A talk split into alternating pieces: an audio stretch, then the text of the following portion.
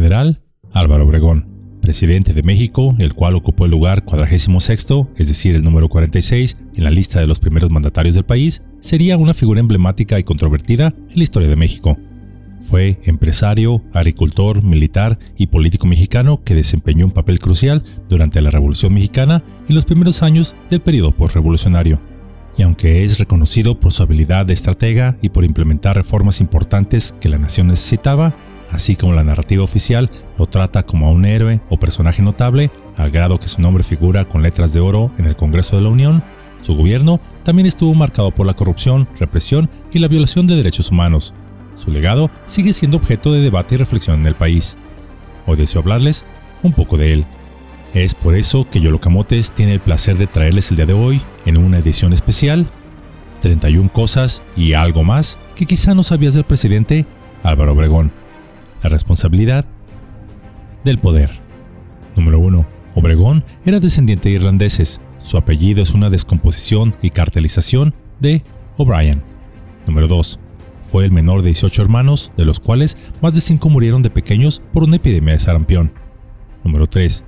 Desde muy pequeño mostraría su gran ternura que lo acompañaría toda su vida, sarcásticamente hablando, pues cuando tenía tan solo 3 años de edad, aún no hablaba pero su primera palabra la expresó cuando escuchó a un grupo de señoras mencionar que su hermano Alejandro tenía piel blanca y su hermano, o sea él, tenía la piel morena, dudando de la fidelidad de su madre. Y aunque era pequeño y quizá no comprendía bien lo que decía, les dijo a las señoras, ¡Putas! Número 4. Quedó huérfano de padre cuando tenía un año de edad y su madre falleció cuando él tenía solo 15 años. Número 5 en el año de 1906 se casaría con María del Refugio Rea, viviendo en Guatabampo, Sonora. Humberto y María fueron sus dos primeros hijos. En el año de 1907 su esposa falleció junto con sus gemelos al dar a luz. La casa donde ambos vivieron aún está en pie y es hoy en día el Museo Casa General Álvaro Obregón, donde se tiene un gran acervo histórico del general, tales como cartas, fotografías, uniformes, muebles e incluso uno de sus automóviles donde sufriría un atentado. Número 6. Su primer escaño político lo ganó en Guatabampo, Sonora, gracias a los indígenas yaquis, pues él, es decir Obregón, tenía muy buenas relaciones con ellos. De hecho, podríamos decir que Obregón sería el primer presidente auténticamente indigenista, al ver personalmente por los derechos indígenas en el país. Número 7. Antes de iniciar su carrera militar, fue profesor de una escuela primaria. Número 8. Obregón era agricultor, pero también era muy hábil negociante, por lo que quiso también vender tabaco pero tuvo el inconveniente de que nadie quería comprar sus cigarros, por no ser de una marca prestigiosa. Así que Obregón, aprovechando las buenas relaciones que tenía con los indígenas de su región, hizo que estos fueran a las tiendas y preguntaran por su marca, lo cual hizo creer a los comerciantes que la marca de Obregón estaba en gran demanda, logrando de esta manera que todas las tiendas compraran su producto. Número 9. Gracias a él o indirectamente a él, la época del moralismo en México tuvo lugar, pues Obregón asignó a José Vasconcelos como secretario de Educación Pública, y él a su vez patrocinó a figuras como Gerardo Murillo, mejor conocido como el Dr. Atle, a Diego Rivera, Siqueiros, Clemente Orozco, entre otros muchos más.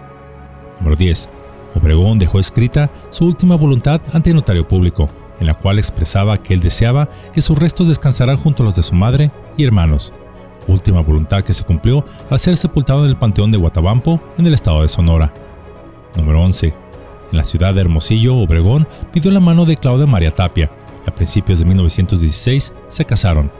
Obregón, para ese entonces, ya padecía de sífilis, enfermedad que lo hizo cometer muchos disparates y que incluso durante su presidencia se ausentaba tanto de ella que la prensa tan solo publicaba que el presidente estaba descansando, y por ello no se le veía tan seguido, aunque en realidad estaba en tratamiento para intentar erradicar ese mal. Esta enfermedad lo avejentó tanto que siempre pareció un anciano, y no un fuerte, joven y vigoroso general. A esta enfermedad se le pueden atribuir gran parte de las crueldades, ocurrencias y locuras que pudo haber cometido en su vida, así como durante su mandato presidencial. Número 12. El general Obregón fue muy conocido por su gran sentido del humor. Un día llegó al pueblo de Tamazopo, situado en la Huasteca Potosina. Ahí, un mayor llamado Mario Salazar, de las fuerzas del coronel Gonzalo N. Santos, le dio la bienvenida. Aquí lo recibimos con gusto, mi general, y solo sentimos que le hayan cortado el brazo. Obregón le contestó desde la plataforma del carro de ferrocarril. Muchas gracias, compañero. Pero peor hubiera sido que me hubieran cortado la v. Aquella frase arrancó estruendosas y alegres carcajadas de toda la tropa, que con ello Obregón se ganó su confianza. Número 13. De visita en Tampico, el general Obregón se dirigió al pueblo reunido con estas palabras. Pueblo de Tampico, vengo a darles un abrazo. Más bien dicho, medio abrazo e hizo el ademán de abrazar al pueblo con el único brazo que le quedaba. Esta acción causó todo un delirio y apenas Obregón pudo seguir hablando con tanto aplauso y muestras de júbilo. Número 14. Dicen que el general Obregón era muy supersticioso. El cacique potosino, don Gonzalo N. Santos, le dijo una vez, Señor general, su nombre lleva 13 letras y es de mala suerte. Yo por eso me cambié el nombre anteponiendo la letra N a mi apellido. El general Obregón se quedó pensando y le respondió, Ya es muy tarde, Gonzalo, para cambiar el nombre. Curiosamente, a los pocos meses de esta conversación, Obregón fue asesinado. Número 15.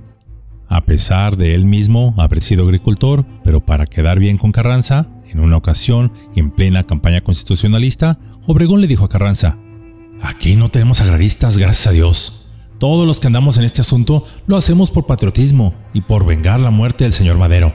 Tampoco les damos alas a los obreros, ni consentimos huelgas. Y si no, ahí está Calles en la Frontera, que es el azote que tenemos para los obreros levantiscos. Cierra la cita. Número 16. El candidato favorito de Obregón para sucederlo en la presidencia era Adolfo de la Huerta, pero este se negó rotundamente y le señaló a otros para ello. Ahí está Pepe Vasconcelos, propuso de la Huerta. Vasconcelos es un excéntrico, replicó Obregón. El día en que Vasconcelos gobierne, Tú y yo y Plutarco tendremos que hacer nuestras maletas para salir del país. Número 17. Obregón, en uno de sus intentos por convencer a De la Huerta, le dijo, Hemos formado un círculo revolucionario y necesitamos salvarlo para el futuro, es decir, junto con Calles y De la Huerta. Nosotros somos las figuras principales de la revolución y en nuestras manos está el perderlo o el salvarlo. Te diré francamente que no necesito el poder para vivir, ¿Qué haría yo si el poder quedara en manos de un extraño? Obrando como te propongo, no solamente salvaremos los principios de la revolución, sino también los nuestros. Suponte que uno de los nuestros tantos enemigos no sucediera en el poder. ¿Qué sería de nosotros? Tú bien sabes que para un presidente que cae no hay más que dos caminos, el destierro o el entierro. El entierro sería lo menos mal. Pero, ¿qué seríamos en el destierro? Tú, por ejemplo, de la huerta, podrías dar clases de canto. Calles está fuerte y quizá podría encontrar trabajo. Pero yo, yo no podría encontrar trabajo ni de barrendero. Ya ves, me falta el mejor de los brazos. Número 18. El general Antonio Río Certuche, quien fue designado a seguir las investigaciones del magnicidio que privó de la vida Obregón, relató que el día en que éste fuera asesinado, él había sido llamado al despacho del presidente Calles y mientras esperaba pasar y estando junto a la puerta, sonó el teléfono en el despacho presidencial, donde Plutarco tomó el mismo en un intercomunicador en voz alta, donde escuchó perceptiblemente que era Morones, diciéndole que ya habían matado al general Obregón y que todo había salido bien. En ese momento Calles nerviosamente le dijo, Estoy ocupado, llámame más tarde, colgando el teléfono.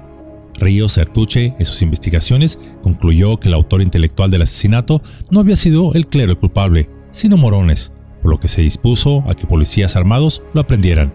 Antes de esto, fue a dar cuenta de sus investigaciones al general Calles, que le hizo ver que la aprehensión de un miembro de su gabinete traería complicaciones en su gobierno. En lugar de ello, Sertuche recibió de la presidencia unas declaraciones previamente escritas para que las presentara a la prensa con su firme nombre, en la que se culpaba al clero del crimen y que después de firmarlas fuera a ver al presidente. Sartuche fue a ver al presidente, donde éste seca y terminantemente le ordenó firmar esa hoja que le habían dado, así como que le entregara los periódicos. Después de hacerlo, Sartuche fue despedido de su cargo. Finalmente se dictó la sentencia de la pena de muerte para Toral y de 20 años de prisión para la madre Conchita. La ejecución fue cumplida el 9 de febrero de 1929 en el interior de la penitenciaría. Apenas dos meses antes, José León Toral escribió que si antes de julio hubiera sabido las cosas que después supo de General Obregón, nunca hubiera atentado contra su vida, y al recibir la descarga, gritó, ¡Viva! Pero no alcanzó a terminar. Algunos creen que iba a decir, ¡Viva Cristo Rey! Pero otros se inclinan a decir que iba a decir, Viva Obregón. Número 18. El general Higinio Álvarez García asegura que vio cómo Plutarco Leas Calles, al ir a ver al cuerpo de Obregón, se apoyó de un lado a otro en la angosta cama donde estaba el cuerpo de Obregón, mientras al mismo tiempo hacía una sonrisa diabólica, como diciendo, Te tengo. Número 19.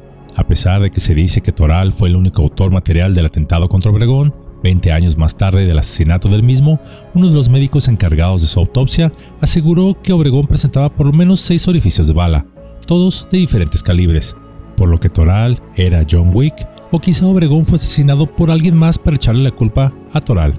Usted decida. Número 20. Toral, durante los amables interrogatorios del gobierno, a base de golpes, admitió que había formado parte del club Centro Unión, equipo de fútbol que más tarde se convertiría en el América. Pero por supuesto, en la historia oficial del equipo América, el nombre de Toral fue borrado e incluso se niega que perteneciera al mismo club. Afortunadamente existen evidencias fotográficas donde aparece Toral jugando en la temporada de 1918 de la Copa Amistad que se realizaba en el Club Asturias. Número 21. Las últimas palabras de Obregón fueron, primeramente al ver los dibujos de Toral donde supuestamente aparecía, dijo, No me parezco en nada. Después de las balas, y quizás sin darse cuenta de lo que sucedía, y mientras caía de la silla, dijo, Traigan más totopos, los cuales fueron sus últimas palabras. Para los que tengan duda, no se sabe si le llevaron más totopos o no. Número 22. Obregón firmó los famosos o infames llamados Tratados de Bucareli, donde entre otras cosas se comprometía a no desarrollar una industria tecnológica nacional por lo menos por 100 años. Adolfo de la Huerta, ministro de Hacienda de Obregón, se opuso a la firma de estos tratados, por considerarlos una traición a la patria, a lo que a la postre derivaría en la llamada Rebelión de la Huertista. Número 23. Obregón fundó la Escuela Nacional para Pilotos, la Academia del Estado Mayor y la Escuela Médico Militar. Retiró las monedas circulantes con la figura de Venustiano Carranza, mandó reparar el cableado telegráfico y las vías de ferrocarril que se habían destruido con motivo de la lucha armada revolucionaria. Durante su administración se fundó la Secretaría de Educación Pública con José Vasconcelos como su primer secretario. Disminuyó los miembros del ejército a no más de 60.000 efectivos, pues consideró que un ejército excesivo daría lugar también a prácticas excesivas de corrupción y abuso por parte de este. Número 24. Durante la batalla de Celaya en julio de 1905 es donde el general Álvaro Obregón perdería su brazo derecho. Después de esta pérdida, intentó suicidarse. Unos dicen que la pistola no tenía cartucho, otros dicen que fue su misma gente la que impidió que lo hiciera. Pero desde ese momento el general Obregón fue conocido como el Manco de Celaya. Su brazo, por cierto, se guardó en un frasco de formol durante muchas décadas. Incluso en lo que fuera el restaurante La Bombilla y donde Obregón sería asesinado, se levantó un monumento que aún existe hasta nuestros días en honor a Obregón, y donde su brazo fue exhibido al público durante muchos años hasta que sus descendientes decidieron que este fuera incinerado en 1989. Número 25.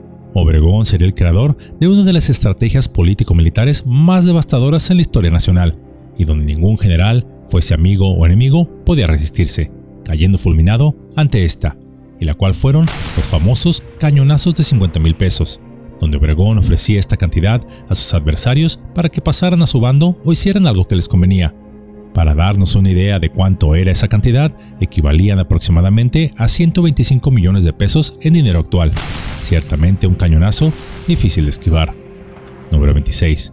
Los restos mortales de Obregón, contrario a lo que se cree, fue embalsamado.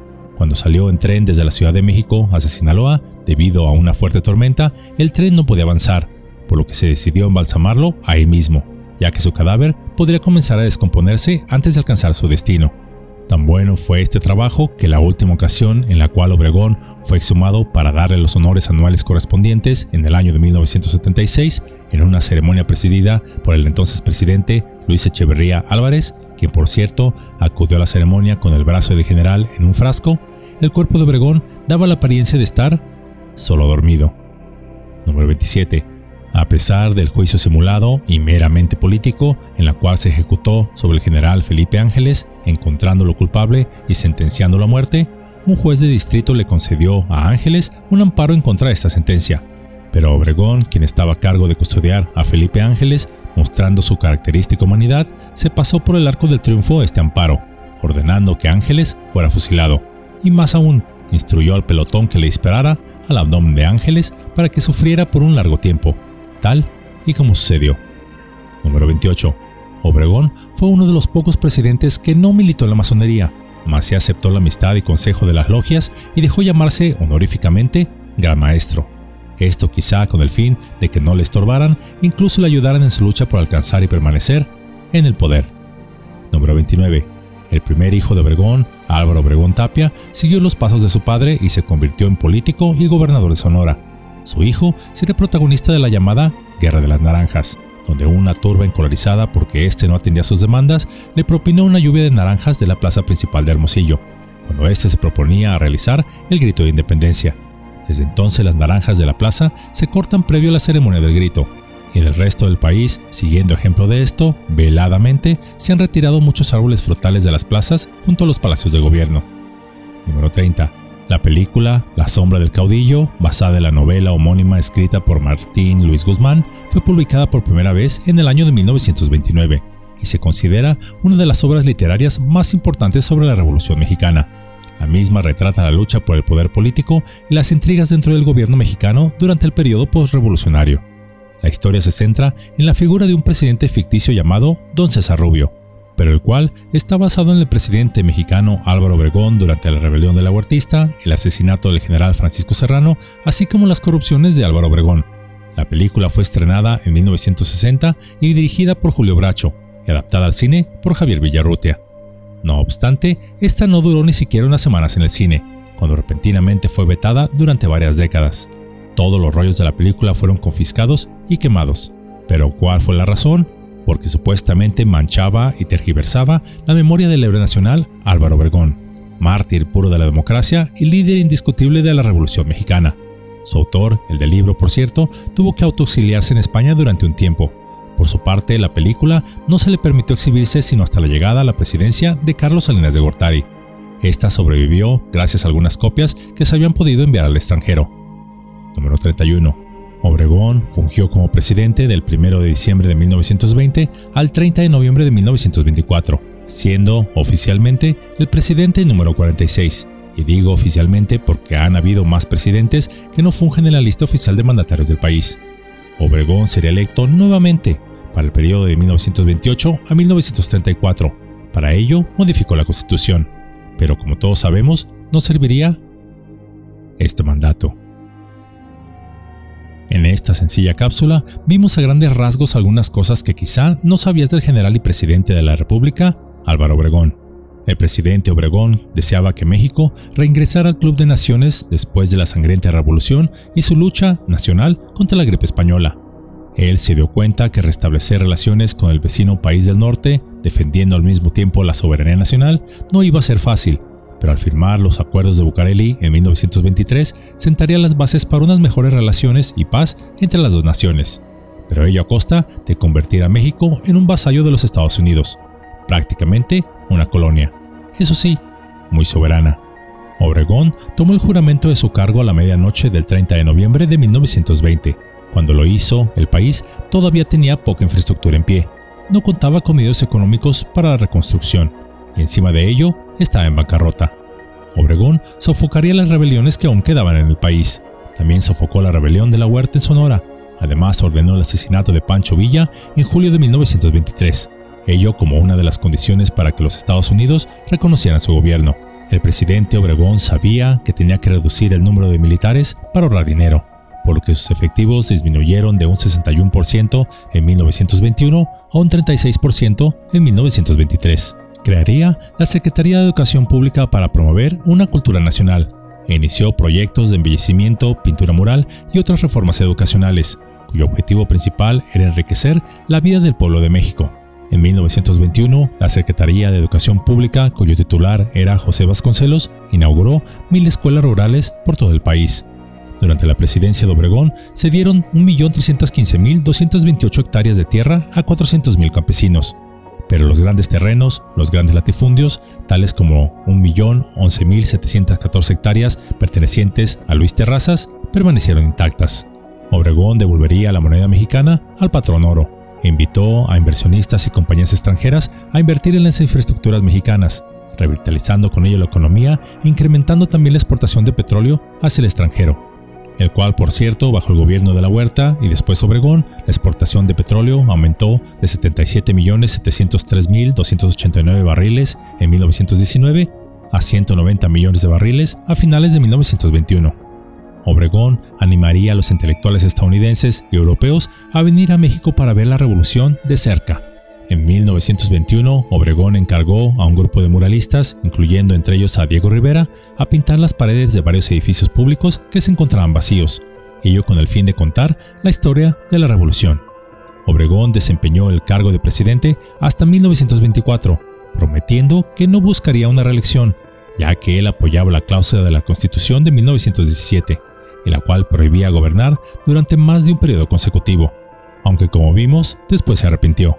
Obregón se veía a sí mismo como un ardiente socialista, pero él no era de la idea de desaparecer haciendas productivas para repartirlas a campesinos que no tenían el capital ni la experiencia para trabajarlas, pero por el contrario, sí era partidario de repartir tierras en desuso propiedad del gobierno federal, pues él mismo en distintos discursos señaló que desaparecer haciendas productivas pondría en peligro la autosuficiencia alimentaria del país y posiblemente causaría escasez y escalada de precios, en lo cual no se equivocó.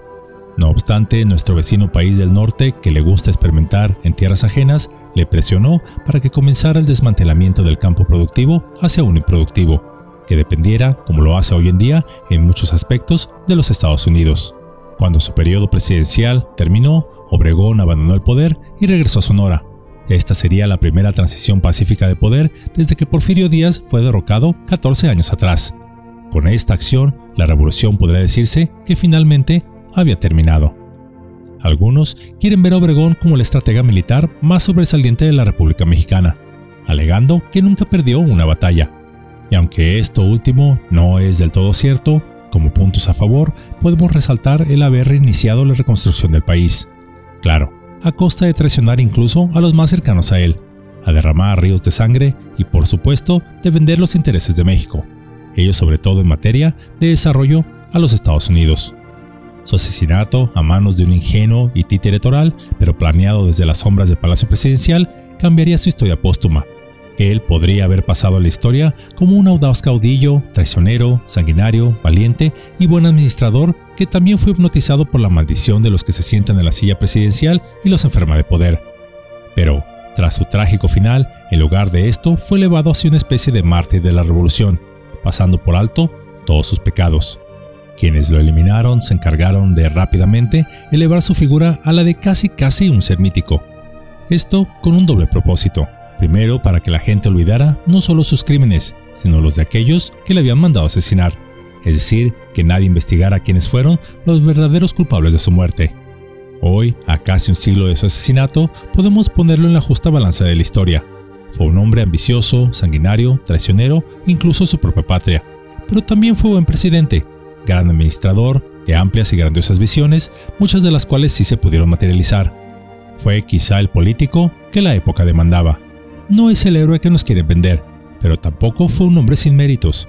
Quizá si no hubiese firmado los infames tratados de Bucareli, el balance de su administración sería mayoritariamente positivo. Estos tratados eclipsarían su legado por más bueno que éste hubiera sido. Creo personalmente que todos podemos aprender de su propia vida. Obregón fue un hombre que por encima de todo creyó que quizás sería inmortal o que estaría en el poder aún hasta avanzada edad. El vano espejismo del que a menudo son engañados quienes ostentan algún poder, pues olvidan que solo somos actores en una obra de teatro temporal llamada vida. No caigamos en el error de Obregón que creyendo que estaríamos aquí por siempre, perdemos el rumbo de nuestra propia humanidad.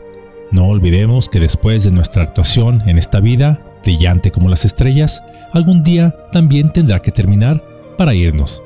Pero algunos de ustedes se preguntarán, ¿irnos a dónde? A continuar nuestro viaje hacia nuestro propio crecimiento. Pues quienes les vendan o pregonen la idea de que un cielo eterno es el cual donde no haremos nada, están equivocados, pues la vida sigue y el aprendizaje también. Mientras tanto, hagamos nuestra mejor actuación. Usemos nuestro libre albedrío para hacer el bien, tratando de dejar un escenario mejor para los actores que vendrán después de nosotros. No intentemos acaparar las luces, así como los aplausos, los cuales no nos podremos llevar. En lugar de ello, usemos nuestra voluntad para hacer un mundo mejor. Y sí, Quizá algunos de ustedes se cansen de que repito siempre este mismo mensaje, de hacer un mundo mejor, pero hasta que ese mundo llegue, es entonces cuando guardaré silencio. Todos, y que no te hagan creer lo contrario, tenemos el poder de moldear nuestro mundo en un paraíso o en un infierno. A menudo olvidamos la magnitud de esta responsabilidad. No obstante, es crucial recordar que poseemos el poder reservado tan solo para el mismo Creador. Cada pensamiento, cada palabra, cada acción tiene un impacto en nuestro entorno, así como en la vida de los demás. Hoy hagamos un compromiso con nosotros mismos y con el mundo que habitamos. Prometamos utilizar sabiamente ese poder. Cultivemos la compasión, la bondad y la empatía. Transformemos nuestros sueños en acciones significativas y nutramos la belleza en nuestro mundo. No nos desanimemos por los desafíos que puedan surgir, pues todos caemos en los momentos menos esperados. No hay obra noble que no haya encontrado obstáculos. Recordemos que el poder de la creación está dentro de ti, y con cada pequeño paso que des estarás contribuyendo a la construcción de un mundo mejor.